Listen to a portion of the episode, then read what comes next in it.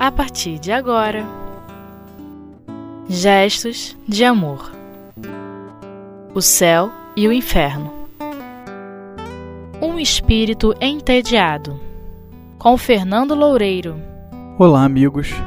Estamos hoje iniciando mais um estudo em torno do livro em torno do livro Céu e o Inferno. A lição que hoje estudaremos fala sobre um espírito entediado, é o título da lição, e ele é um dos espíritos endurecidos que se comunicam né, no meio de tantos outros aqui no livro Céu e Inferno. Algumas perguntas que o médium fez a esse espírito e cuja resposta são verdadeiras pérolas. Imagino que 20 minutos para esse estudo seja mesmo pouco para a gente analisar com profundidade cada coisa que, tem, que ele tem dito aqui. E nós dizemos isso do ponto de vista prático, porque nós podemos nos encontrar em diversas respostas desse espírito.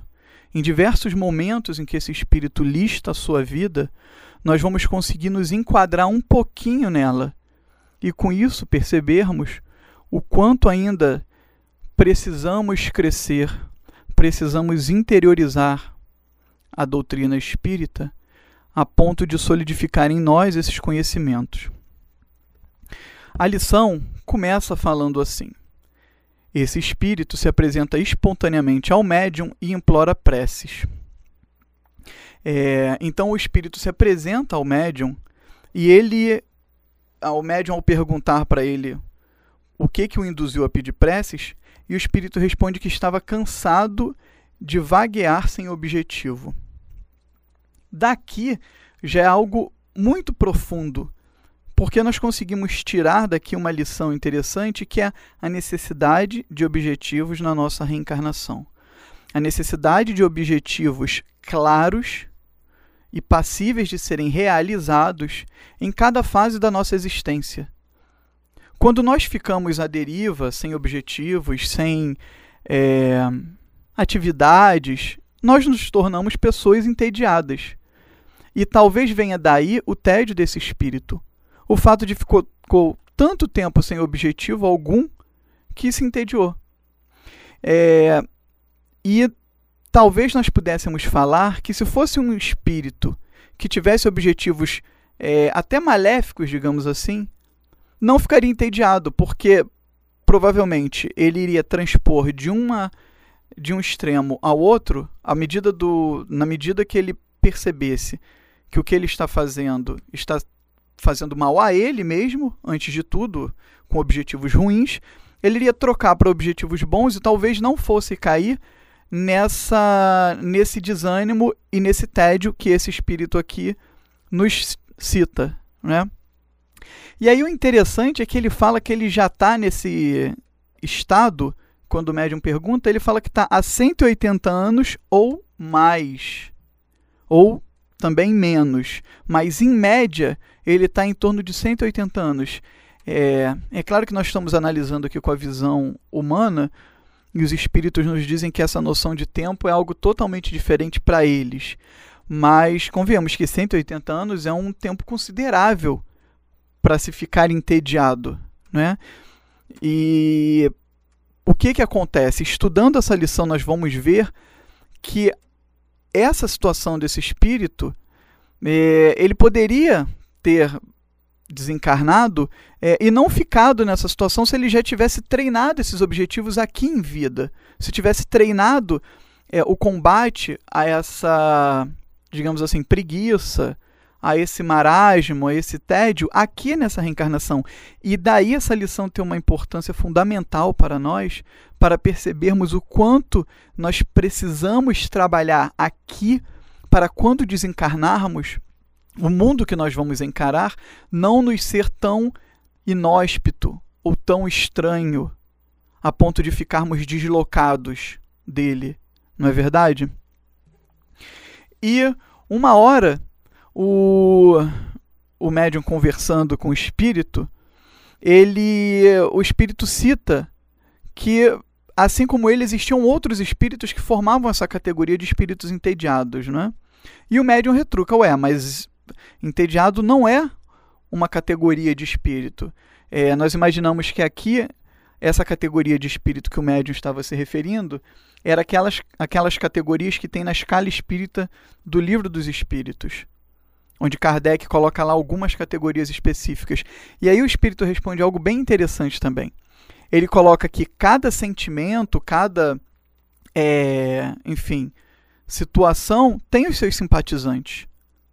Ou seja, isso daqui abre um, um leque muito forte, muito grande para nós, porque com os nossos, com as nossas tendências, as nossas atividades, os nossos gostos, sejam eles gostos ruins ou gostos bons, nós sempre iremos achar é, espíritos que se é, que possuem gostos, que possuem tendências próximas à nossa. E com isso irão se aproximar de nós, naturalmente nos incentivando nesse sentido. Né? E uma hora o espírito fala também para o médium que ele estava condenado ao tédio Bom, interessante nós analisarmos aqui que quem condenou esse espírito ao tédio? A doutrina espírita ela é bem clara com relação a esses, a esses aspectos de ordem, se nós assim podemos dizer, de, de vitimização. Não existe essa postura de vítima dentro da doutrina espírita, porque nós sabemos que somos os responsáveis por tudo aquilo que nos acontece. Quando alguma coisa nos acontece, nos acontece segundo a permissão de Deus. Então, nós não somos vítimas. Ou precisamos é, passar por aquilo, ou precisamos nos desenvolver naquele sentido também, aprimorar alguns aprendizados, e com isso é, não vem uma lição maior do que nós consigamos resolver. Né? E eh, então quem condena o espírito? Ele mesmo. Ele mesmo se condenou, tanto é que ele mesmo se apresenta espontaneamente na hora da mensagem. Ninguém forçou ele a ir lá dar mensagem ou ele ir lá pedir ajuda. Ele mesmo foi. Assim como ele mesmo é, optou por ficar nessa postura de fazer nada, de sem objetivo algum. E o médium muito, de maneira muito sábia, faz uma pergunta retórica para esse espírito, né? Uma pergunta já é, com cunho de, de, de indução a uma resposta, falando assim: Foste esforçado a permanecer vagueando contra a vossa vontade? É uma pergunta retórica que induz o espírito a pensar é, quanto a essa condenação. Porque se Deus fornece o livre-arbítrio, ele também estimula seus filhos ao bem a própria consciência acaba empurrando o espírito para frente. Então nós não podemos dizer que fomos é, condenados a alguma coisa. Na verdade, talvez pod podemos dizer que estamos condenados a sermos felizes. Essa é uma condenação é, boa que Deus selou cada filho seu. Cada filho seu está marcado na fronte para ser feliz mas que obviamente é uma felicidade que precisa se pagar um preço para conquistá-la. Então não vai ser a troco de nada que iremos nos tornar espíritos felizes. Em outro momento da comunicação, o espírito fala que tudo que não é alegria é dor. Muito forte essa frase, não é? Tudo que não é alegria é dor. E aí nós ficamos nos perguntando se nós buscamos essa felicidade. Será que nós buscamos essa felicidade? Se buscamos, nós temos que rever alguns comportamentos nossos. Por exemplo, de briga, de estresse no cotidiano, de vícios, de discussões baratas no trânsito. Porque aqueles momentos claramente não são momentos felizes. E por que, que não estamos buscando a felicidade ao aprendermos a lidar com essas situações? Que, diga-se de passagem, são situações que são esperadas de, eh, de acontecer. Cada vez que nós entramos no nosso carro e dirigimos de um ponto ao outro, nós temos a consciência de que algum problema pode acontecer nesse meio desse caminho.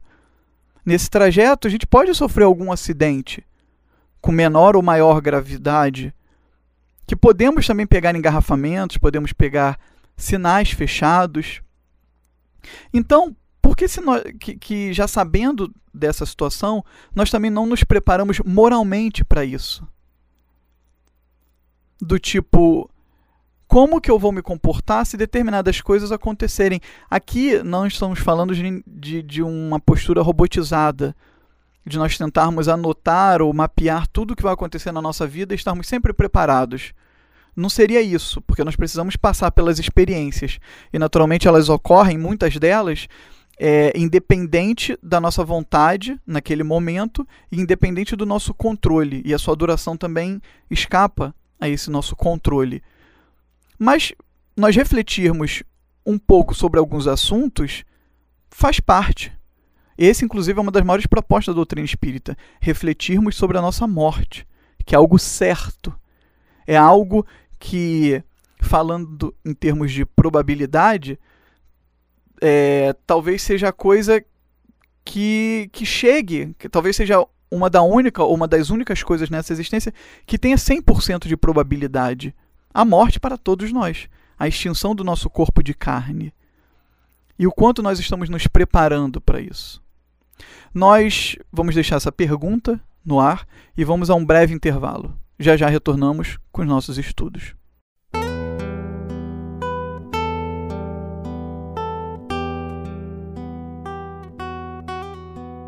Gestos de amor. O céu e o inferno. Bem, Estamos de volta aqui com o nosso estudo.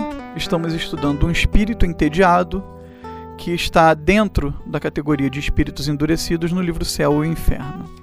Ao estudarmos esse espírito, nós vamos pegar é, agora uma outra pergunta do médium a ele e analisar a sua resposta. Né? O médium pergunta: O que pôde vos ocasionar o tédio do qual vos lamentais? E o espírito responde: Consequência da existência o tédio é o filho da ociosidade. Eu não soube utilizar os longos anos que passei na Terra, e a consequência disso veio refletir-se nesse nosso mundo. Então, por que desse tédio? Provavelmente um espírito que não aproveitou as oportunidades que teve na existência, as oportunidades é, de refletir sobre aquilo que iria acontecer com ele, que é a morte. E talvez é, é, é difícil nós também analisarmos e, e é muito tênue também um momento de, em que estamos em análise e um momento que estamos entrando já no, no julgamento, não é? Mas essa análise é importante para nós aprendermos com o erro desse espírito, né? É, talvez um espírito que não se preparou para a sua vida futura. E talvez um espírito que levou a vida também, de certa maneira, um pouco arrastada. Como depois o, o guia espiritual responde ao final dessa entrevista com esse espírito, ele vem dando um pouco, elucidando um pouco a situação desse espírito.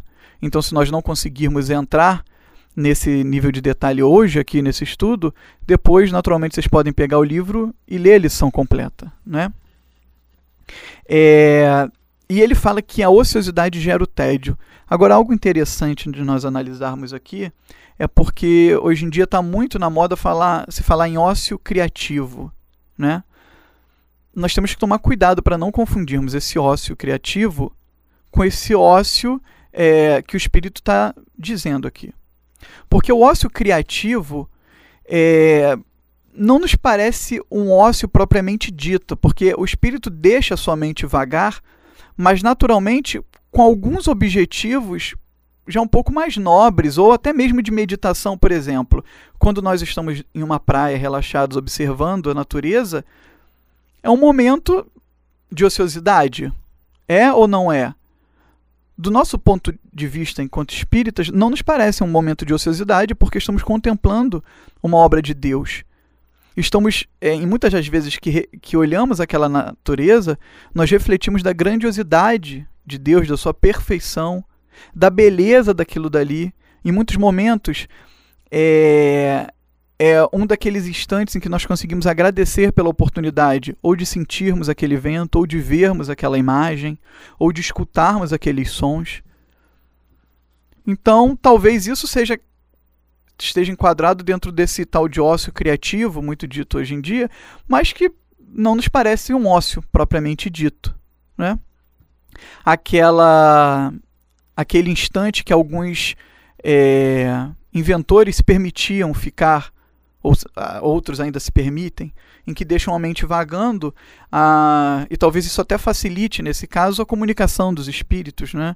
uma mensagem ou, ou uma ideia que eles queiram passar, com a mente um pouco mais acalmada, é bem mais tranquilo de recebermos inspirações e ideias nobres do que naquele nosso agito do dia a dia com um monte de tarefa acumulada sobre as nossas costas. Então, só é título de, de reforçar algumas situações. É, o, o médium também pergunta para esse espírito o seguinte: Os espíritos que, como vós, andam sem destino, atormentados pelo tédio, não podem fazer parar esse estado quando o querem? Olha a resposta, importantíssima. Não, nem sempre o podem, porque o tédio paralisa sua vontade. Eles sofrem as consequências da sua existência. Como foram inúteis e não tiveram nenhuma iniciativa, não encontram cooperação alguma entre eles. São abandonados a si mesmos. Agora, olhe isso daqui, essas próximas palavras. São abandonados a si mesmos até que o cansaço desse estado neutro os faça desejar modificá-lo. A menor vontade que desperte neles encontram apoio e bons conselhos para ajudar seus esforços e perseverarem. Então, é, é claro que sair desse estado de tédio de uma hora para outra não é muito fácil, mas é possível iniciar é, esse caminhar. Na verdade, como tudo na vida, quando nós estamos numa situação e queremos partir para outras, é, dificilmente algo brusco acontece. Quando uma pessoa está incomodada com seu peso e resolve emagrecer, ou quando a pessoa está incomodada com seu peso e resolve engordar, não é porque comeu muito num dia inteiro que no dia seguinte ela já engordou bastante. Existe um limite, né, é, para que se para que essas coisas se processem no organismo, no corpo material. Então também existe um tempo e um limite para essas coisas do ponto de vista espiritual. Tanto é que é, quando nós somos alunos muito novinhos e que aí vamos passando de fases né, na nossa vida escolar, nós não, não saímos de uma situação de pouco estudo para de muito estudo de uma hora para outra. Até porque ficamos com dor de cabeça, ficamos estafados. O cérebro precisa aos poucos ir se condicionando a essa nova realidade. Então esses espíritos também precisam se condicionar. Mas, como tudo, para haver uma mudança, antes de tudo tem que ter a vontade. Senão não se consegue sair dessa situação para outra. Uma das outras coisas que o médium pergunta é: Podeis me dizer alguma coisa sobre a vossa vida terrestre? E a resposta é: Ai de mim, bem pouca coisa. Tu deves compreender. Desculpa, ele responde: Ai de mim, bem pouca coisa tu deves compreender. O tédio, a inutilidade, a ociosidade são provenientes da preguiça. A preguiça é mãe da ignorância.